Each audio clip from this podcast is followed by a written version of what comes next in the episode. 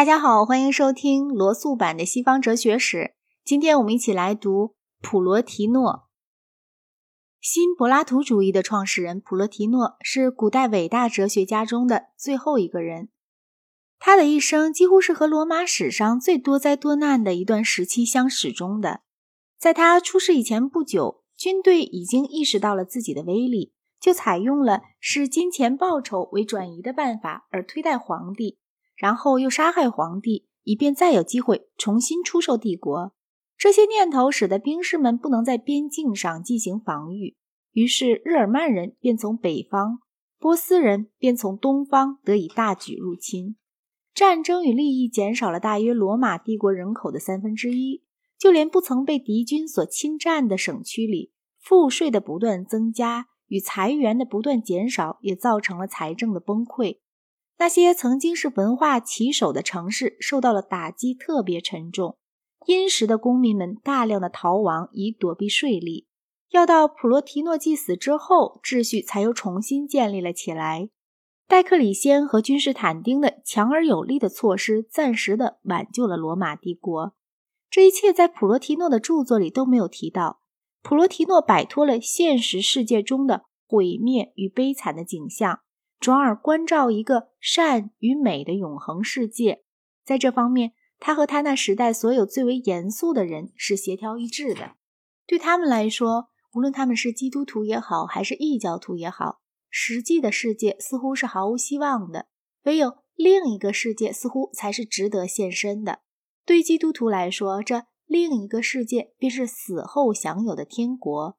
对于柏拉图主义者来说，它就是永恒的理念世界，是与虚幻的现象世界相对立的真实世界。基督教的神学家们把这些观点结合在一道，并且还又包括了大量普罗提诺的哲学。印泽教长在他那部关于普罗提诺的非常有价值的著作里面，正确的强调了基督徒所得知于普罗提诺的东西。他说。柏拉图主义是基督教神学有机结构的一个主要部分。我敢说，没有别的哲学能够与基督教神学合作而不发生摩擦。他又说，要想把柏拉图主义从基督教里面踢出去，而又不至于拆散基督教，那是完全不可能的事。他指出，圣奥古斯丁曾把柏拉图的体系说成是一切哲学中最纯粹、最光辉的。又把普罗提诺说成是柏拉图在世，并且如果柏拉图生的再晚一点的话，只需改动几个字句，就是一个基督徒了。按照印泽教长的说法，圣托马斯阿奎那对于普罗提诺比对于真正的亚里士多德更为接近，因而普罗提诺作为塑造中世纪基督教以及天主教神学的一种影响来说，就有着历史的重要性。历史学家在谈到基督教的时候，必须很仔细地认识到基督教所经历的种种重大的变化，以及基督教就在同一个时代里也甚至可能采取的各种不同的形式。纵观福音书里所表现的基督教，几乎完全不懂得什么形而上学。在这一方面，近代美国的基督教很像原始基督教。柏拉图主义对一般美国人的思想感情是陌生的。大多数美国的基督徒也是更关心现世的责任以及日常世界的社会进步，而不是关心人们对于尘世万念俱灰时那些能够慰藉人心的超世的希望。我并不是说教义方面的任何变化，而是说重点与兴趣上的一种差异。一个现代的基督徒，除非他能认识到这种差异是多么的重大，否则便不能理解以往的基督教。既然我们的研究是历史性的，我们就得探讨以往一切世纪里的有势力的信仰。而在这些问题上，我们便不可能不同意印泽教长所说过的有关柏拉图与普罗提诺的影响的那些话。然而，普罗提诺并不仅仅是具有历史上的重要性而已，他要比任何其他的哲学家都更能代表一种重要的理论类型，一种哲学体系之是否重要。我们可以根据各种各样不同的理由来加以判断。首先，而且最显著的理由就是，我们认为它可能是真的。到了今天，已经没有多少学哲学的人会觉得普罗提诺是真的了。印泽教长在这一点上是一个罕见的例外，但真实性并不是一个形而上学所能具有的唯一优点。此外，它还可以具有美，而美则确实无疑的是可以在普罗提诺里面找到的。普罗提诺有许多地方令人想到但丁的《神曲》《天堂篇》中后一部分的诗篇，而几乎绝不会想到文学里任何别的东西。他一再描述着光荣的永恒世界。在我们精妙的幻想里传来了那首宁静的、纯净悠扬的歌声。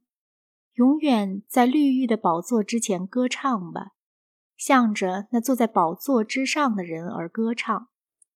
此外，一种哲学也可以是重要的，因为它很好的表达了人们在某种心情之下或者某种境况之下所易于相信的东西。单纯的快乐和忧伤并不是哲学的题材。而不如说是比较简单的那类诗歌与音乐的题材，唯有与对宇宙的思索相伴而来的那种快乐与忧伤，才会产生出来种种形而上学的理论。一个人可以是一个快乐的悲观主义者，也可是一个忧郁的乐观主义者。也许萨穆尔·巴特勒可以作为前一种人的一个代表，普罗提诺则可以作为后一种人的一个出色的代表。像在普罗提诺所生活的那样的一个时代里。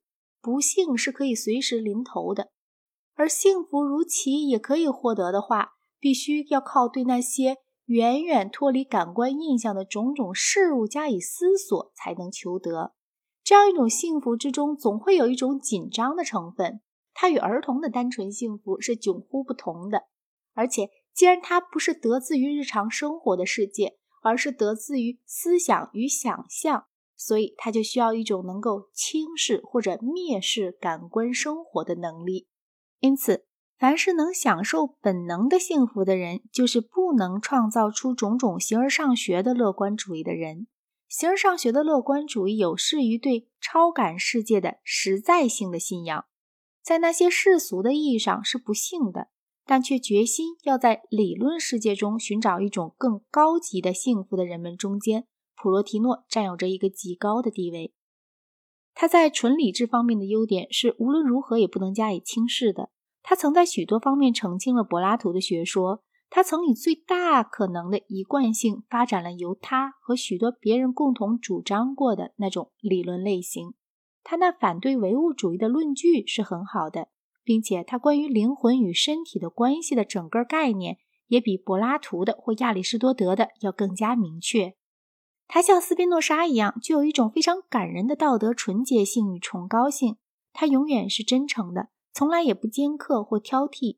他一贯想要尽可能简洁明白地告诉读者他所认为是重要的东西。